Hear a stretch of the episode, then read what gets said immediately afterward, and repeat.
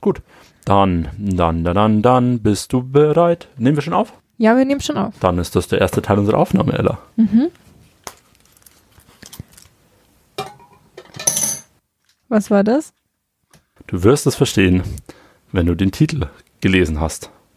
Okay. Das wird heißen, LRT 10 auf die Schachten muss man achten. Okay. Deshalb, Kommt jetzt der Jingle. ja, deshalb kommt jetzt der Jingle.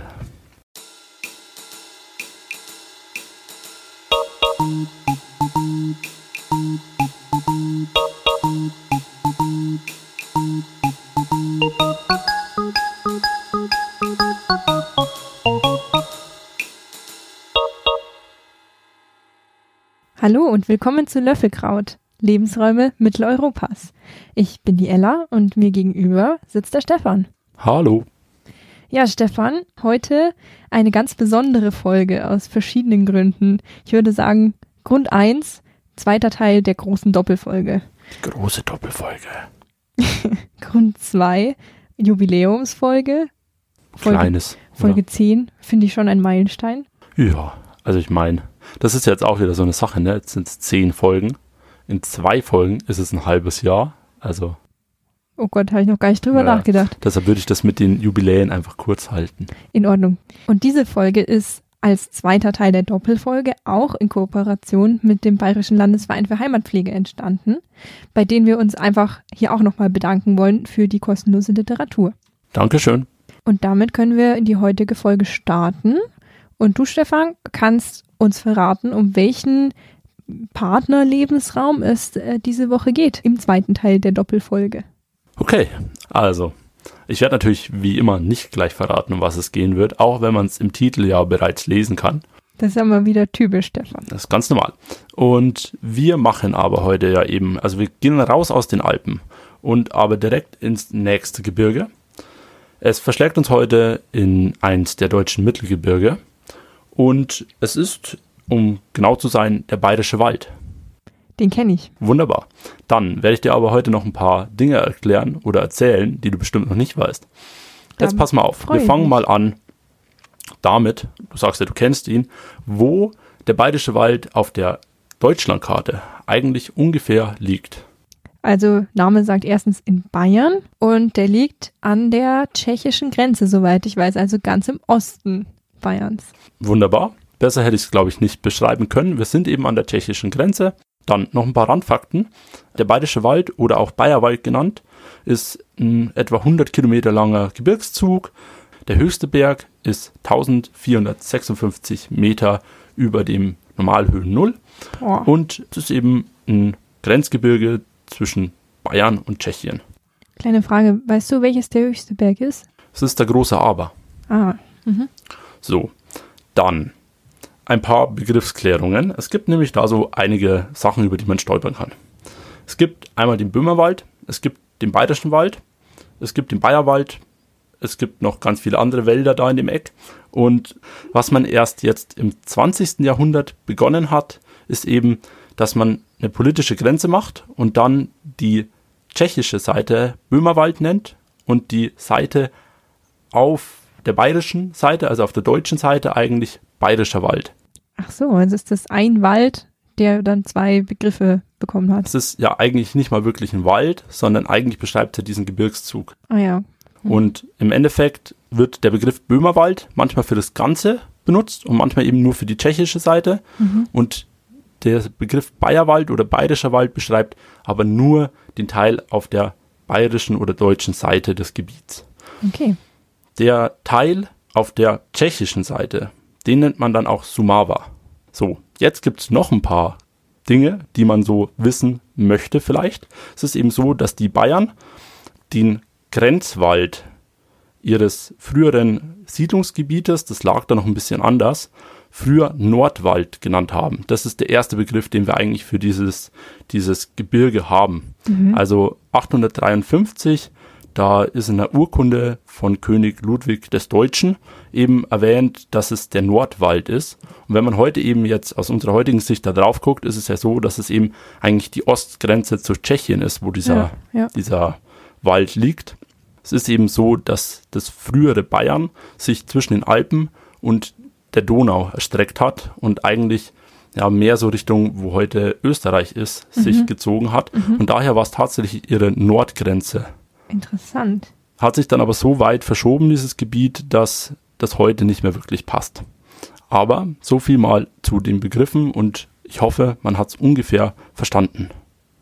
Hat man. Warum habe ich das jetzt eigentlich gemacht?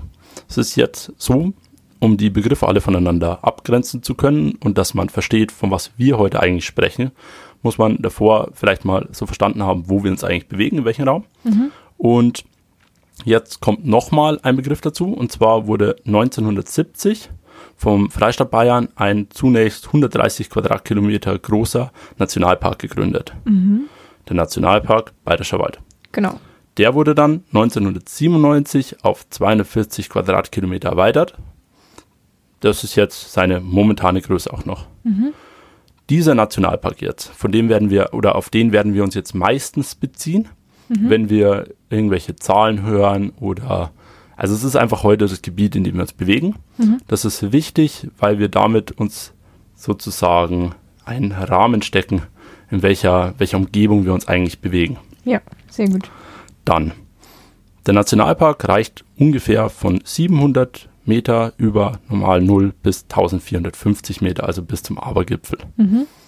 Mit dem tschechischen Nationalpark, dem Sumava, zusammen bildet er das größte zusammenhängende Waldgebiet Europas, Mitteleuropas, Mitteleuropas. Mitteleuropas, ja. Also, ne, wir sind im größten Waldgebiet, was in unserer Untersuchungsfläche, nenne ich das jetzt einfach mal, eigentlich liegt. Mhm. Und wie ihr merkt, man könnte jetzt ganz leicht mehrere Folgen über den Bayerischen Wald machen und man könnte wahrscheinlich schon eine ganze Folge nur über Begriffsklärungen im Bayerischen Wald machen, wo man sich irgendwelche Gebirgszüge genau anguckt. Und man könnte natürlich auch eine Folge über den Wald im Bayerischen Wald machen, was eigentlich nur logisch wäre, ne, wenn man das größte zusammenhängende Waldgebiet Mitteleuropas vor sich hat. Wir wären jetzt aber, glaube ich, nicht der Podcast Löffelkraut und ich wäre auch nicht der Fuchs, wenn ich das jetzt genau so machen würde. Weil wir werden uns heute genau den einen Lebensraum angucken, der wahrscheinlich in dem ganzen Nationalpark kein Wald ist. Ich wollte schon fragen, wie man jetzt eine Doppelfolge machen kann, mit der einen Folge über die Almen, die ja baumfrei sind, und der anderen Folge mitten im größten Waldgebiet Mitteleuropas. Ja, genau deshalb geht es ja jetzt heute auch nicht um den Wald, sondern es geht um die Flächen, die nicht Wald sind, im Wald. Und das sind die Schachten. Und auf die Schachten muss man achten. Und dafür habe ich schon bezahlt. Sehr gut. Die Schachten. Was ist das jetzt eigentlich? Bei den Schachten handelt es sich um eine regionale Sonderform der Hutewälder. Mhm. Was ist jetzt ein Hutewald? Der Hutewald wird eine eigene Folge, weil das wäre jetzt zu viel. Ich werde einen kurzen kleinen Überblick darüber geben, was es eigentlich dann ist in dieser Folge, aber für die Hutewälder nehmen wir uns dann gesondert nochmal Zeit. Sehr gut. Es ist aber jetzt eine Form der Hutewälder, die eben sehr regional begrenzt im Bayerischen Wald auf den Hochflächen vorkommt. Sie sind vergleichbar mit den Almen in den Hochgebirgen, nur dass sie eben etwas niedriger liegen, circa zwischen 1000 und 1250 Meter Höhe mhm. auf der Hochebene des Bayerischen Waldes. So, Ella, jetzt die erste Frage an dich. Kannst du ungefähr quantifizieren, auf welcher Höhe wir denn die Almen in den Alpen finden? Also die Almen, auf denen ich persönlich unterwegs war, lagen ungefähr auf 1300 bis 1600 Meter. Ungefähr. Also da sind wir genau wirklich knapp drüber. Wunderbar. Dann muss man auch sehen, dass es sich um kleinere Gebilde handelt. Also sie sind einige Hektar groß. Es gibt größere und kleinere Schachten, aber dieses, diese ausgeprägten Almen, wie wir sie in den Alpen finden, finden wir im Bayerischen Wald nicht. Dafür wäre er auch, glaube ich, einfach zu klein. Ja, das sind ja auch nicht die Alpen, sondern nur der Bayerische Wald. Es ist einfach alles eine Nummer kleiner heute. Was sind die Schachten jetzt aber eigentlich wirklich? Also man findet sie eben zwischen dem Wald immer wieder vereinzelte offene Flächen. Diese vereinzelten offenen Flächen, das sind eben jetzt unsere Schachten. Der Unterwuchs ist, ich würde mal sagen, eine kleine Besonderheit. Es handelt sich meistens um Borstgrasrasen. Mhm. Es können auch Mähwiesen sein, aber eigentlich sind es Borstgrasrasen. Also die aller, allermeiste Zeit sind es Borstgrasrasen und wir werden uns heute auch dann wenn wir uns mit dem Unterwuchs auf den Schachten beschäftigen, eben mit dem Borstgrasrasen beschäftigen. Auf den Flächen finden sich dann noch auch einzelne große Bäume. Man nennt sie eben Hutebäume und besonders geeignet dafür ist der Bergahorn. Der ist auch die meiste Zeit der typische Schachtenbaum. Warum jetzt eigentlich genau der Bergahorn? Der Bergahorn, der eignet sich sehr gut als Schattenspender für das Weidevieh, was wir auf den Schachten dann haben. Mhm. Ne, wie auf den Almen gibt es auch hier Beweidung in einem gewissen Maße. Und er ist eben ein Ruheplatz in der starken Mittagssonne und schützt die Tiere aber auch sehr gut bei Regen oder Hagel oder irgendwie miesen Wetter, würde ich mal sagen. Mhm. Und besonders gut geeignet ist eben der Bergahorn. Man findet aber auch Buchen als Schachtenbäume und vereinzelt auch Fichten. Mhm. So. Was man da jetzt noch beachten muss, ist, dass es sich dabei um uralte Baumgestalten handelt, die bis zu 400 Jahre alt sind und sie verleihen den Schachten irgendwie diese malerische Schönheit. Also wenn wir nur den Borstgrasrasen hätten, dann wäre es irgendwie nur halb so schön wie mit den vereinzelten Bäumen, die wir drauf finden. Und das macht die Schachten dann auch eigentlich aus. Also wir haben eine Weidelandschaft im Wald, also im Bayerischen Wald haben wir auf den Hochebenen einzelne kleinere Weideflächen, in Anführungszeichen jetzt mal, mit einzelnen wirklich sehr alten und sehr schönen Bäumen. Klingt wirklich als Einladung für Maler und Fotografen. Absolut, absolut. Und jetzt fragst du dich vielleicht auch noch, wo kommt der Name Schachten denn jetzt eigentlich her? Ja, tatsächlich. Ich meine, du konntest den Namen der Alpen und der Almen eigentlich ganz gut herleiten. Ja. Bei den Schachten ist es leider nicht so. Also man kann nicht genau sagen, wo der Name herkommt. Man kann sogar so wenig genau sagen, dass sich niemand getraut hat, auch nur eine Hypothese anzu also zu okay. geben. Und daher muss ich diese Frage leider ungeklärt lassen. Es mhm. ist aber so, dass andere Namen auch im Abergebiet eben noch verbreitet sind. Und das eine ist Fleckerl und der andere ist Platzl. Ach, schön. Und das finde ich sind zwei sehr passende Namen auch für die Schachten. Ja, also Fleckerl und Platzl klingt auch einfach irgendwie süß. Und ich finde, man kann sehr gut nachvollziehen, warum man diese, diese Namen eigentlich auch dafür verwendet. Aber ich wüsste jetzt nicht, ob ich es erklären kann. Aber du darfst es gerne versuchen, wenn du möchtest. Naja, weil diese kleinen Stellen im Wald halt anders sind als der ganze große, dunkle Wald. Und dann ist es ein schönes Platzel zum Pause machen. Das auf jeden Fall. Und das Fleckerl, also ich finde, man sieht es in der, na im Luftbild sieht man es ganz gut, weil es sind halt wie so kleine Flecken. Mhm. Ne? Aber wie man da früher jetzt schon drauf gekommen ist, das weiß ich jetzt nicht genau.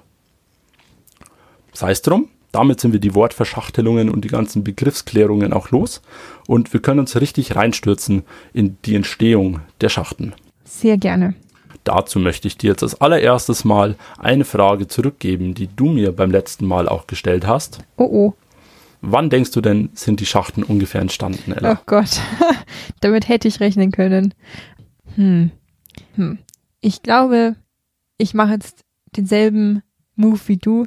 Ich glaube, dass die Leute im Mittelalter irgendwann draufgekommen sind, dass man da oben ja noch Flächen hat, die man nutzen könnte und dass das mit der, ähm, der, hm, nee, Jetzt während ich, während ich spreche, denke ich mir, es ist gar nicht so wahrscheinlich, dass das so war. Wahrscheinlich war es irgendwann zwischen Steinzeit und Mittelalter. Darf ich mich so festlegen? Du darfst dich gerne so festlegen. Okay. Und da darf ich dir gerne auch gleich sagen, dass du damit komplett falsch liegst. Oh je. Es ist eben genau so, wie ich das letzte Mal an die Almen schon herangetreten bin, mit meinen Vorkenntnissen über die Schachten. Im 16. Jahrhundert befinden wir uns oder um das 16. Jahrhundert herum. Da beginnt die Geschichte der Schachten. Und zwar ist es so, dass im Bayerischen Wald zur Verbesserung der wirtschaftlichen Situation die Rinderhaltung als zusätzlicher Erwerbszweig ausgebaut wird. Um 1600 ungefähr. Also gerade Ende vom Mittelalter, ne? Genau. In nachfolgender Zeit erhielten die Bauern im Raum Zwiesel dann das Recht, ihr Jungvieh während der Sommermonate in den Wäldern zur Weide zu treiben. Mhm. Und damit zusätzliche Futterquellen zu erschließen. Ne, also die, die Weiden im Tal oder auch eben die Mähwiesen im Tal, die waren viel zu schade, um das Rind da drauf zu schicken. Deshalb hat man die ja in früherer Zeit oftmals in die Wälder getrieben. Ich hatte das in der Folge LRT06 über die einzigartigen Buchenwälder bereits einmal kurz erwähnt, dass es früher mal sowas gab wie Waldweide, was aber auch wieder ein riesiges Thema ist, was wir hier jetzt nicht ganz ne, abhandeln können. Aber es ist eben so, dass man früher das Vieh gerne in den Wald geschickt hat, um die freien Flächen für die Landwirtschaft zu schonen. Und es ist jetzt eben so, dass zu dieser Zeit die Bewohner hier rund um Zwiesel dieses Recht bekommen haben, das in den Hochlagen des Bayerischen Waldes so zu machen. Und es ist heute ja keine gängige Praxis mehr, also die Tiere in den Wald zu treiben. Früher war es das aber schon. Also es war jetzt nicht irgendwie was groß Besonderes. Mhm. Ab diesem Zeitpunkt durften sie das eben. Und mit diesem neuen Recht, die Tiere in die Hochlagen des Bayerischen Waldes in den Wald zu treiben, zur Weide, entsteht die Notwendigkeit, für Übernachtungsmöglichkeiten dort oben. Ja, weil die Hirten dabei hatten, ne? Genau, also ja, nicht nur für die Hirten, sondern auch fürs Vieh braucht man jetzt ah. irgendwie Übernachtungsmöglichkeiten. Die können ja nicht einfach im Wald bleiben. Mhm. Warum? Klären wir gleich. Es ist jetzt nämlich so, dass die Tiere wirklich während der Sommermonate, also wie bei den Almen auch, auf diese Flächen hochgetrieben werden und dort dann auch bleiben über den Sommer. Und dadurch, dass diese Gebiete im Wald so abgelegen von den nächsten Siedlungen sind, ist es nicht möglich, am Abend mit den Tieren wieder in die Siedlungen zurückzukehren oder die in Ställe zu packen oder auch für die Hirten nach Hause zu kehren, sondern die bleiben den Sommer dann auf der Hochebene des Bayerischen Waldes mhm. und zusammen mit den Tieren. Und wie gesagt, sie brauchen jetzt Übernachtungsmöglichkeiten. Und zwar vor allem, um die Tiere vor den wilden Tieren im Wald zu schützen. Und dafür werden jetzt Teile des Waldes, also man sucht sich lichtere Teile des Waldes und die öffnet man dann noch weiter, dass man eigentlich freie Flächen bekommt oben im Bayerischen Wald. Also künstlich Lichtungen schafft. Ne? Genau, man schafft künstlich Lichtungen, weil es auf denen eben scheinbar sicherer ist zu übernachten. Mhm. Oder eben auch Mittagspausen zu machen. Da eignen die sich scheinbar auch ganz gut für. Vor welchen Tieren muss man die Tiere denn jetzt in der Nacht eigentlich schützen?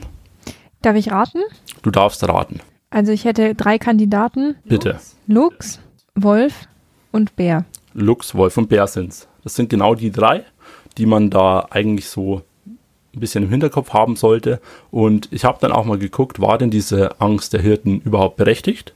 Also ist es denn so, dass man das, das Vieh schützen musste vor diesen Tieren? Mhm. Und es kommt ja dann auch in, an einem gewissen Zeitpunkt in Deutschland zur Ausrottung genau, also vom Bär und Wolf. Mhm. Und das ist aber erst eben Mitte des 19. Jahrhunderts, wo diese Arten verschwinden. Das heißt, 1600 und fortlaufend ist es doch noch eine Gefahr. Mhm. Und dann, was mich auch noch interessiert hat, ist natürlich, ob der Bär oder der Wolf oder der Luchs überhaupt Rinder reißen würden. Ja. Da ist es jetzt eben so, dass der Wolf, der ernährt sich jetzt mal bevorzugt von Rehen, Hirschen und Wildschweinen. Ähm, in seinem Nahrungsspektrum liegen dann aber auch in der Nähe von Siedlungen, also das sind jetzt moderne Zahlen, Hausschafe und junge Hausrinder. Ah ja, also wieder die Jungtiere. Genau, die Jungtiere, die könnten vielleicht vom Wolf gerissen werden. Mhm. So. Beim Braunbär ist es so, er ist Allesfresser, der sich üblicherweise in erster Linie von pflanzlicher Nahrung ernährt. Mhm. Also auf seinem Speiseplan stehen Gräser, Kräuter, Schösslinge, Blüten, Wurzeln, Knollen, Nüsse, Pilze, ja, alles so in die Richtung. Im, im Herbst dann auch Beeren und Bären oder Braunbären auch Weidetiere wie Schafe, Ziegen oder junge Rinder reißen können. Mhm. Also es kann vorkommen. Und der Luchs, der frisst in erster Linie Säugetiere, Hasen, kleine Nagetiere und auch Huftiere bis zu einer Größe von Rothirschen. Ja, was jetzt gar nicht so klein ist. Ne? Was jetzt wirklich nicht mehr so klein ist. Und jetzt muss man noch wissen, dass in erster Linie auf die Schachten nicht erwachsene Tiere getrieben wurden, sondern junge Rinder. Ja. Und die jungen Rinder, zumindest heute, ist es so, dass die durchaus von einem Wolf oder von einem Bär getötet werden könnten. Mhm. Und daher ist es doch durchaus nachvollziehbar, dass die Hirten damals mit diesem Problem konfrontiert waren und dazu eben dann die Schachten angelegt haben, wo sie auf offener Fläche nächtigen können und damit nicht so stark eben den Attacken, nenne ich das jetzt mal, der Bären und Wölfe und vielleicht auch Luchse ausgesetzt waren. Mhm. Und wie diese Öffnung jetzt der Flächen ungefähr vonstatten ging, das wollen wir uns jetzt an einem Beispiel exemplarisch anschauen und was würde sich dafür besser eignen als einer oder vielleicht sogar der erste Schachten, der überhaupt entstanden ist. Oh, das weiß man noch. Das ja Das cool. scheint man noch zu wissen. Es ist eben so, dass 1613 von drei Bauern und einem Gerichtsschreiber ein, ein Teil des Waldes von Gehölz befreit wurde, der generell nicht so stark mit Gehölz eben bestanden war. Ja. Wie hat man das jetzt gemacht? Man hat angefangen, erstmal das Gehölz so zu schädigen, dass es abstirbt. Ah, das ist ja schlau. Und wenn es dann abgestorben war, hat man es einfach vor Ort verbrannt und die Asche noch als Dünger benutzt. Ein Abtransport des Gehölzes war zu der Zeit in diesen Lagen undenkbar. Ja. Es gab gar nicht die nötigen Wege oder was dafür, das Holz von da oben nach unten zu bekommen. Und der Schachten, den ich jetzt gerade so erklärt habe, das ist der Rukowitz-Schachten. Und der Rukowitz-Schachten, ich habe den Namen erstmal noch geheim gehalten, hat seinen Namen wahrscheinlich davon, dass, also von dem Wort Rückenwies. Und da hört man ja schon raus, dass es scheinbar ein, ein offener Teil schon war, den man dann noch vergrößert hat. Ja. Als dieses Konzept der Hochweide im Bayerischen Wald dann langsam so an Fahrt aufnimmt, brauchte man dann später für die Triftwege, also den Umtrieb. Man hat die Tiere eben am Abend immer zurück auf die Schachten getrieben, dann hat man sie am Morgen wieder in die Wälder getrieben zur Weide und man hat sie auch umgetrieben. Das heißt, man hat sie nicht nur in die, in die Wälder nahe des Schachtens getrieben, sondern man hat sie in den Wald getrieben und dann eben hat man einen großen Bogen gemacht und am Abend hat man sie zum selben Schachten oder zum anderen Schachten dann wieder getrieben. Und da ist es jetzt eben so beim Umtrieb, dass dann Mittagsplatzel entstanden sind. Das heißt, wir haben noch kleinere Schachten, die entstanden sind, um eben von einem Schachten zum nächsten zu kommen oder eben auch eine Fläche zu haben, wo man eine Mittagspause einlegen kann. Da kommen jetzt auch die Bäume wieder. Ne? Wenn du mittags eine Pause auf einem Schachten machst, brauchst du eben auch irgendwie einen Schatten. Baum, der dir Schatten spendet im Sommer. Und so entsteht, ich habe es vorher gesagt, entstehen größere und kleinere Schachten. Dieses Konzept läuft jetzt so eigentlich ganz gut vom 17. Jahrhundert bis ins 19. Jahrhundert, wo auch noch neue Schachten gegründet wurden. Und im Nationalpark, jetzt sind wir beim Gebiet, gibt es ungefähr 90 Schachten dann in der Hochphase. Worauf natürlich auch noch geachtet wurde, es sind vorrangige klimatische Aspekte. Man hat die Schachten, eben die Lage der Schachten so gewählt, dass sie Südost bis Südwest exponiert waren. Und man hat Verebnungsflächen genommen, also flache Flächen, die sanft geneigt waren. Ja, dass nicht so steiles und Absturzprobleme oder sowas geben könnte. Wahrscheinlich. Und die Exposition natürlich, dass es schön warm ist. So. Die Ausstattung der Schachten wurde jetzt nach und nach besser. Das heißt, für die Hirten, die bekamen dann im Laufe der Zeit vielleicht mal eine Hütte, wo sie nächtigen konnten, oder eben die Bäume, die heranwachsen, wo die Tiere drunter konnten. Und das würde jetzt also, dieses Konzept wird immer eingespielter und die Schachten werden sozusagen immer besser geeignet dafür, dass die Tiere und die Hirten darauf nächtigen können oder eben ihre Mittagspause machen. Was man da jetzt auch sehen muss, ist es eben, dass nicht unbedingt ne, immer eine Hütte oder was vorhanden war, in die die Hirten sich zurückziehen konnten. Das heißt, die haben auch oftmals einfach unter freiem Himmel geschlafen. Und das irgendwie dann wahrscheinlich den ganzen Sommer über. Bevor wir dieses Kapitel jetzt abschließen, habe ich euch noch ein paar ganz nette Namen oder tolle Namen von Schachten mitgebracht, die ich einfach euch nicht vorenthalten wollte und daher einfach mal vorlese. Nummer 1. Luchsplatzl. Oh. Nummer 2. Totenschädel. Der hatte seinen Namen wahrscheinlich schon vorher der Platz und der Schachten wurde dann auch eben so benannt. Nummer 3. Bärenkopfalm. Da taucht jetzt die Alm wieder auf. Auch spannend. Nummer 4. Der verlorene Schachten. Und Nummer 5. Tummelplatz. Auch schön, ja. Ne, Tummelplatz kann man auch irgendwie was damit anfangen. Also es ist eben da, wo sich mittags alle tummeln, weil sie sich da treffen und eben über Nacht dann auch. Kommen wir zur Bewirtschaftung. Also wie eben auf den Flächen dann eigentlich wirklich gewirtschaftet wurde.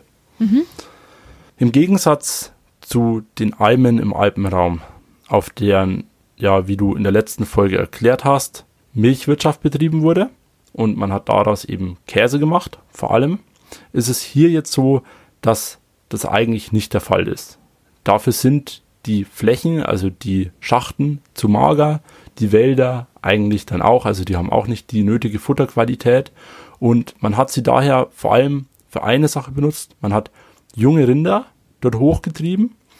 Diese haben sich dann im, während des Aufenthalts im Sommer eine, eine besonders gute Trittsicherheit und Widerstandskraft erworben und dann konnte man sie besonders gut als Zugtiere einsetzen, wenn sie im Herbst eben von den Flächen wieder runtergekommen sind. Das mhm. heißt, man hat sich eigentlich beliebte Zugtiere gezogen, die man dann eben weiterverkaufen konnte. Die Milchwirtschaft wie in den Alpen gab es so auf den Schachten eigentlich nicht. Man muss sagen, eigentlich nicht, denn Ausnahmen bestätigen die Regel. Es gibt einen Schachten, der heißt Almschachten und wie man am Namen schon erkennen kann, ist es eben so, dass dort nicht nur Jungtiere gehalten wurden, sondern auch adulte Tiere. Und man konnte so eine richtige Milchwirtschaft wie in den Alpen betreiben. Also es wurde dann auch die Milch weiterverarbeitet zu Butter oder eben auch zu Käse. Mhm. Bei normalen Herden war es dann auch so, dass normalerweise Ziegen mitgeführt wurden. Ziegen, man kennt es normalerweise eben heute aus der Landschaftspflege. Für was werden die normalerweise eingesetzt, Ella? Da haben wir wieder das Phänomen, dass die unterschiedliche Fressvorlieben und Verhalten haben und dass die eben andere Sachen fressen als die Kühe, die dort gehalten werden. Vollkommen richtig. Es ist so, dass sie die Gehölze zurückhalten, weil sie ah, ja. die dann eben abfressen, mhm. verbeißen und so können keine Gehölze auf den Schachten aufkommen. Und es hat noch einen zweiten sehr positiven Effekt. Ähm, ach so, die, vielleicht geben die Milch für die Hirten? Richtig. Ah. Also so hat der Hirte immer frische Milch dabei, sozusagen. Und da müssen wir jetzt auch wieder sehen, also diese Ziegen, die sind ja nicht so groß dann, ne? Und da hätten wir dann eine besondere Anfälligkeit gegenüber wilden Tieren. Oh, ja, ja, stimmt. Jetzt noch eine Sache, die wir auf jeden Fall ansprechen müssen. Welche meinst du? Wir befinden uns ja mit den Schachten im Nationalpark Bayerischer Wald. Und das im Nationalpark gilt ja normalerweise Natur Natur sein lassen. Also der Mensch ist nur zu Gast im Nationalpark.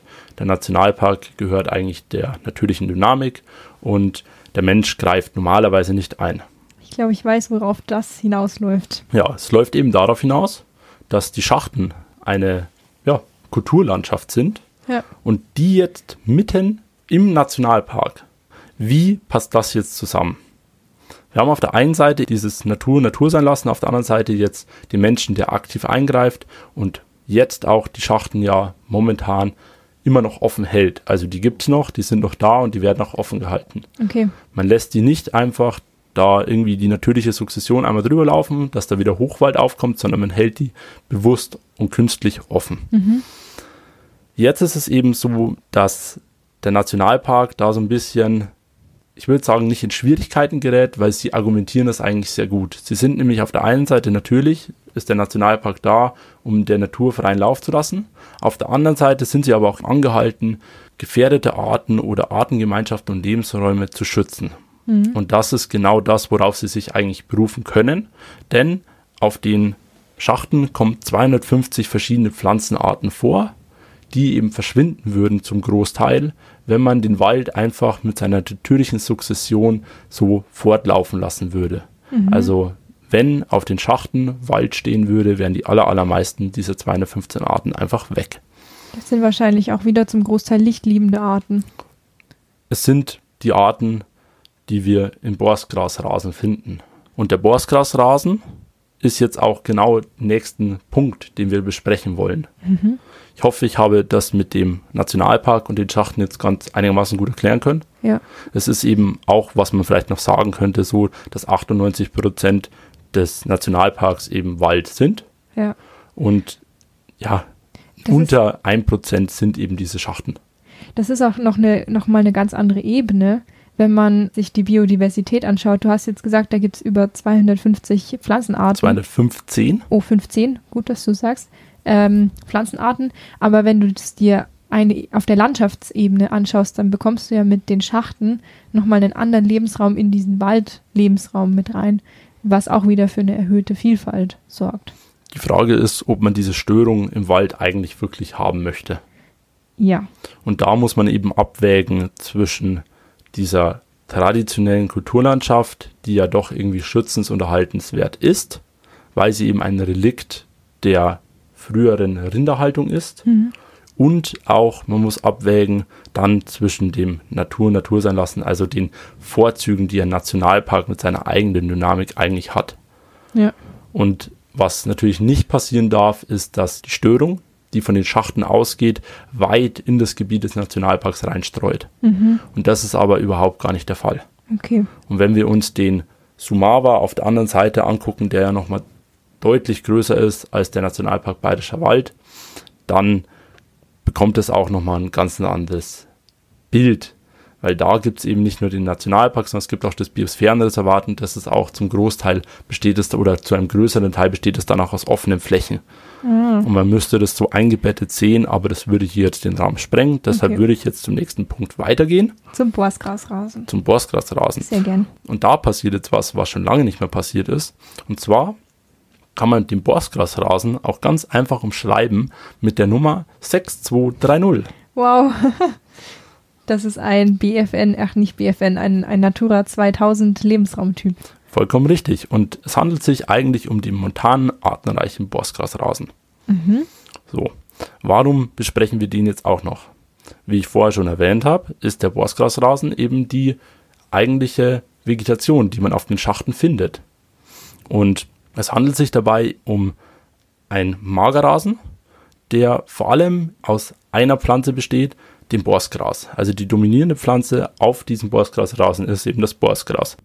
Zum Borstgras. Das Borstgras, warum heißt das so? Kannst du dir irgendwie was denken? Ich hatte jetzt in letzter Zeit ein paar Mal eins in der Hand. Ah, witzig. Dann bitte. Borstgras, Nardus stricta, wenn ich mich richtig erinnere, ist ähm, borstig. Also es wächst äh, erstens horstig und wenn du da drauf fasst, ist es äh, pieksig und äh, ja, wie so, wie so Borsten fühlt es sich an. Ist recht fein, zierlich und da kommt, denke ich, auch der Name her. Genau. Und es ist, gibt noch was, also ich weiß nicht, ob dir das dann auch aufgefallen ist, mit den Ährchen, die oben dran stehen, Nee. die sind alle auf einer Seite. Ah, Und damit sieht es auch irgendwie aus wie eine Bürste.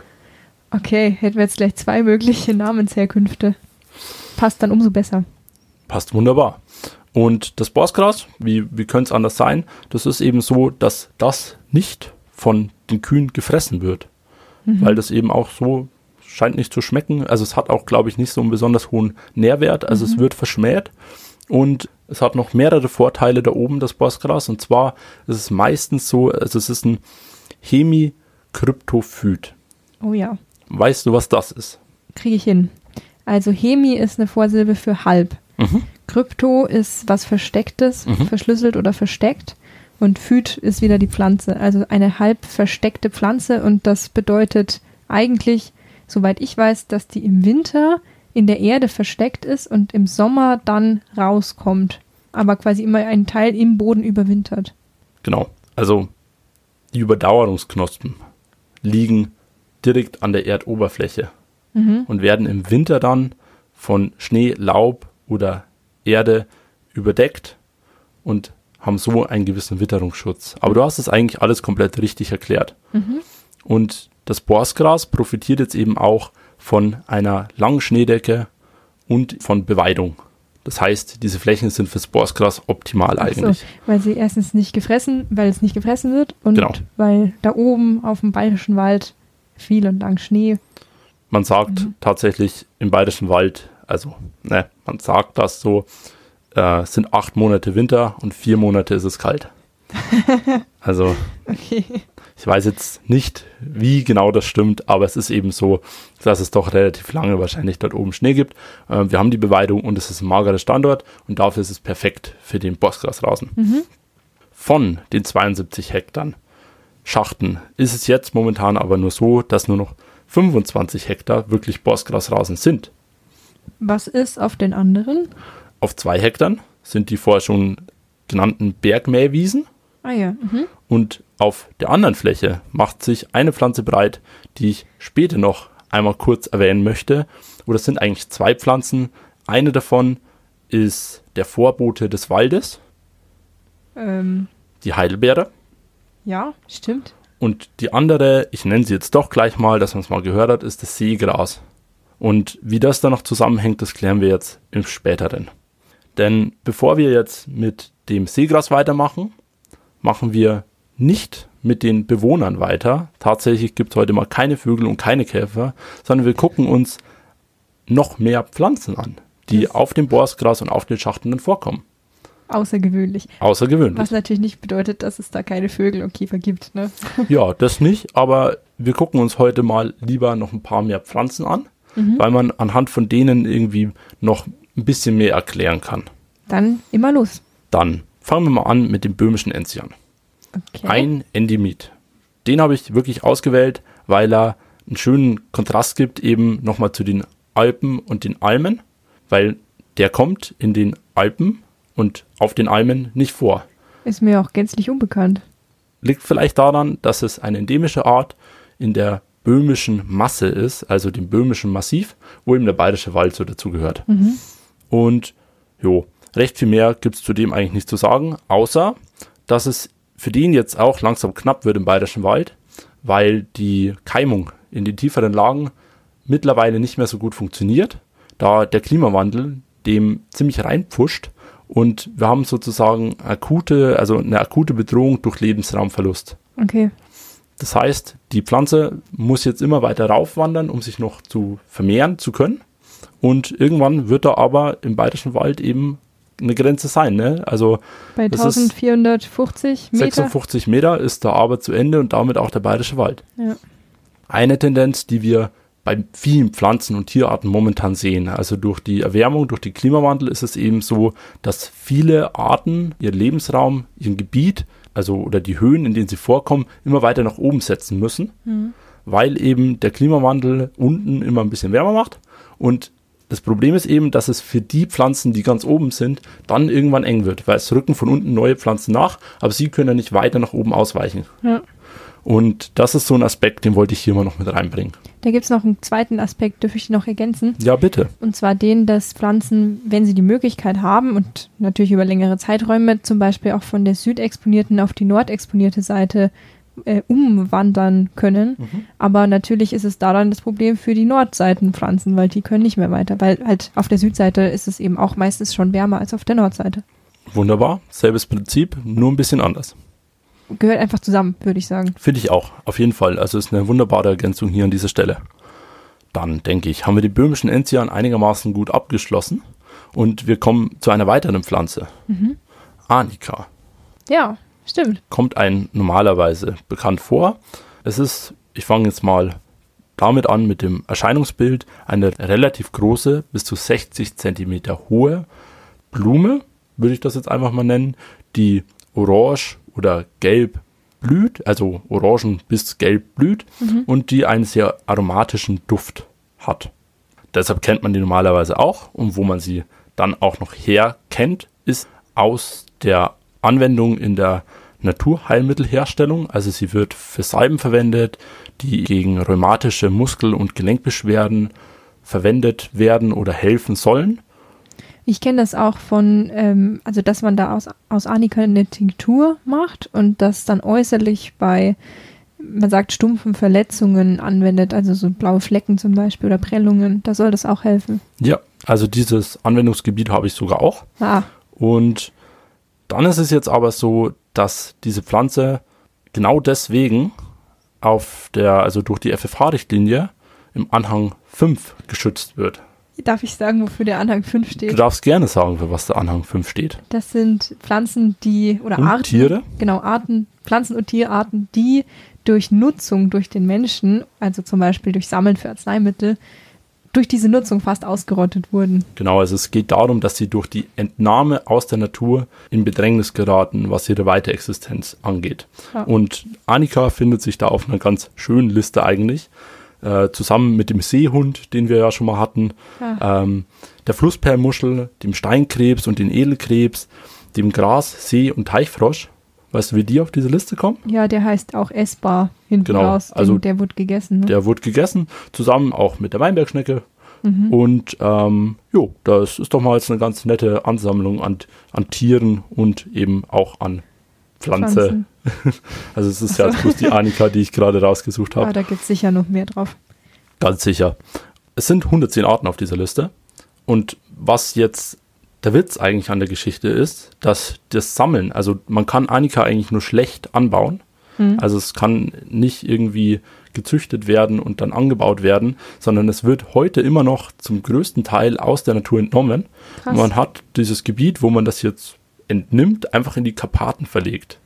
Das Oh. heißt, heute wird eben in den Karpaten jetzt Anika abgesammelt, aber so ist es eben. Okay. Also es ist nicht unbedingt gut, aber es ist auch irgendwie, also wir schützen die Pflanzen dann bei uns und alles, was dann außerhalb in der EU ist, muss es dann halt irgendwie verkraften. Ja, schwierig. Schwierig. Schwieriges Thema, schwieriges Thema. Und wenn wir schon bei schwierigen Themen sind, ich habe es vorher schon angekündigt, jetzt kommen wir zum Seegras. Ah, ja. So, warum Seegras? Was ist das eigentlich? Also eigentlich heißt diese Pflanze Zittergrassäge. Sie wird 30 bis 70 Zentimeter hoch und es ist eine damit mittelhohe Säge mit weißlich-grüner bis gelb-bräunlicher Färbung. Dass man einfach mal sowas im Kopf hat, wie das aussieht. Das ist auch sehr wichtig, damit wir das nicht verwechseln mit dem Seegras, was wirklich so heißt und was im Wattenmeer wächst. Das ist was ganz anderes. Wird man dann wahrscheinlich aber auch nicht auf den Schachten finden. Nee, aber der Vollständigkeit halber. Dankeschön. Oftmals ist dieses Seegras jetzt bestandsbildend. Und wo ist es eben bestandsbildend? Eigentlich in mitteleuropäischen Nadelforsten, gebüschten Säumen, waldnahen, frischen und feuchten Wiesen sowie deren Brachen.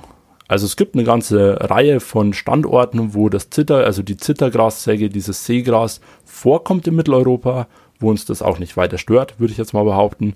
Und wo es dann zu monodominanten Beständen kommen kann. Also dass sich nur noch wirklich diese Pflanze dort befindet, weil sie eben auch mit der relativ hohen Wuchshöhe alles andere überschattet. Das wiederum sieht dann aus wie ein See mit Wellen, sagt man. Und daher hat das Seegras dann auch seinen Namen. Ah, okay. Da es jetzt kein Neophyt ist, also nicht neu nach Mitteleuropa eingewandert ist, stellt sich natürlich die Frage, warum es jetzt Probleme macht auf den Schachten. Also wie kommt es denn dazu, dass das Seegras jetzt auf einmal in der Lage ist, das Borstgras mit seinen ganzen anderen Pflanzen, die da noch so dazwischen stehen, zu verdrängen? Gute Frage. Hast du eine Idee?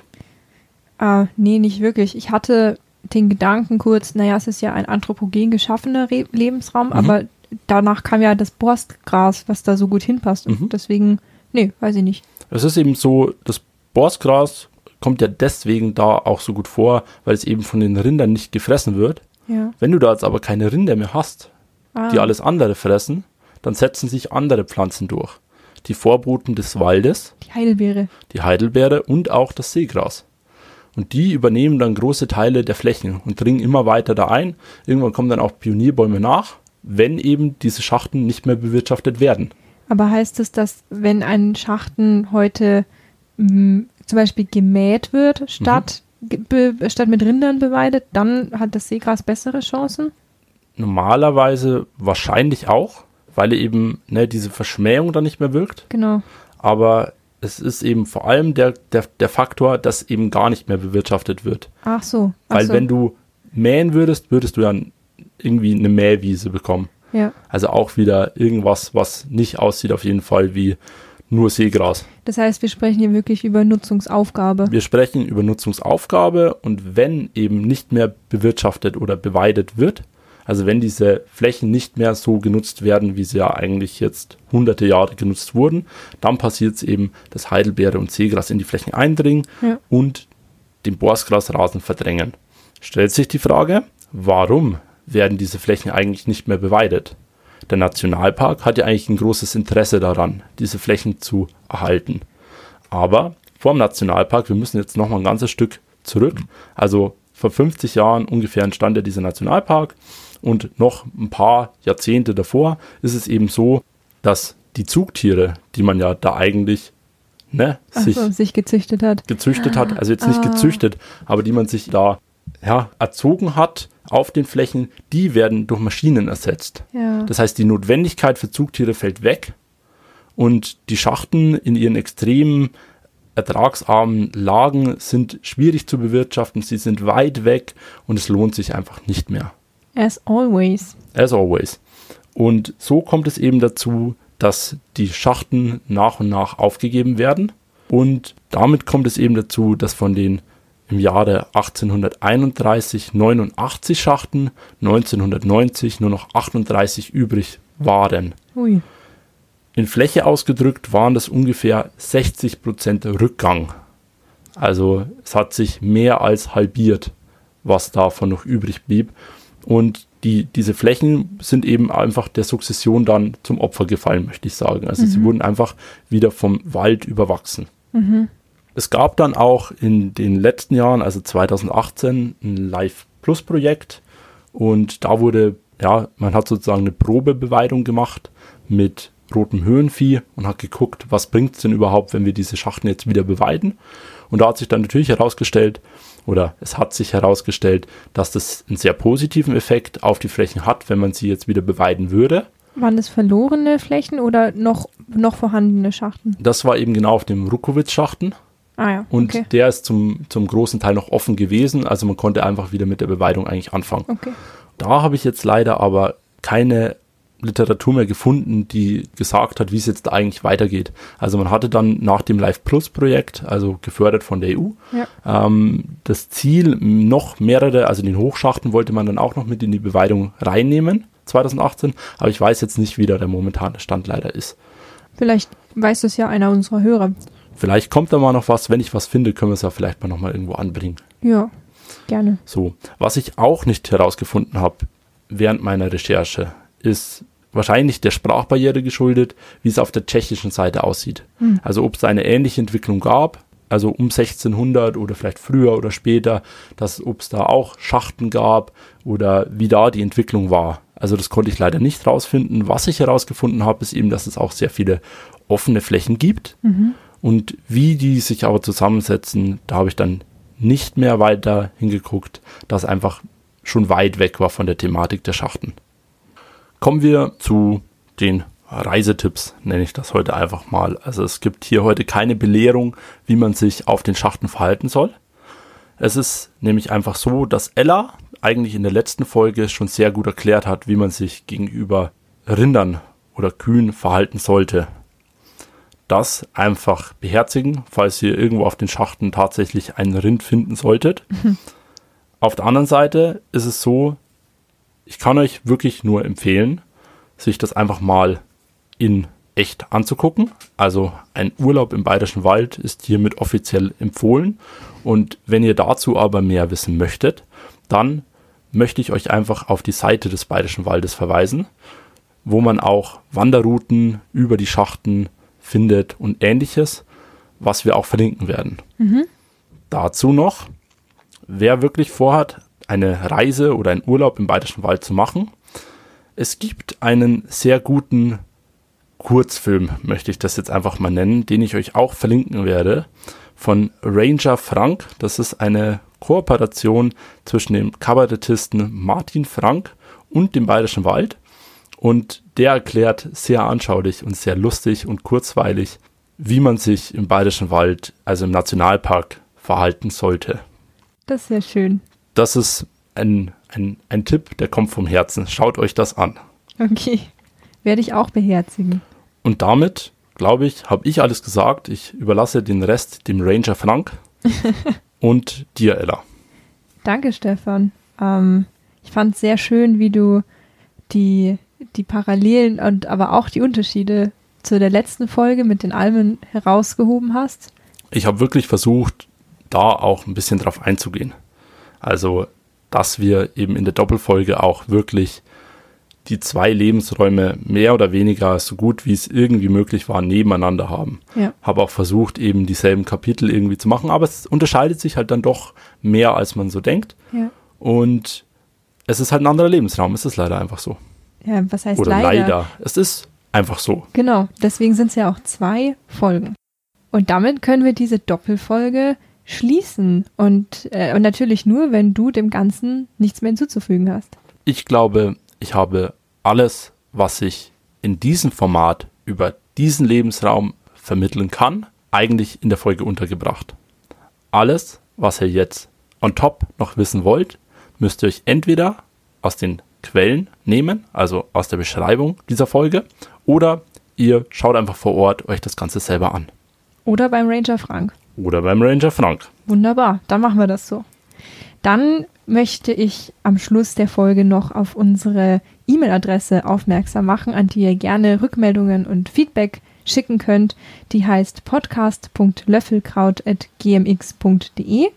Und schaut doch mal auf unserem Instagram-Account vorbei. Da gibt es extra Infos über Lebensräume zusammen mit Bildern und ähnlichen kurzen Geschichten. Würde uns freuen, wenn ihr mal vorbeischaut. Und dann möchten wir uns natürlich nochmal beim Bayerischen Landesverein für Heimatpflege bedanken, die uns mit ihrer Literatur sehr weitergeholfen haben und auch immer zur Verfügung standen und auch schon Rückmeldung gegeben haben. Vielen, vielen Dank für diese Kooperation, dass die zustande gekommen ist. Vielen Dank auch von meiner Seite. Gut, dann glaube ich, ist eigentlich wirklich alles gesagt und wir wünschen euch eine gute Zeit und bis zum nächsten Lebensraum. Auf Wiederhören.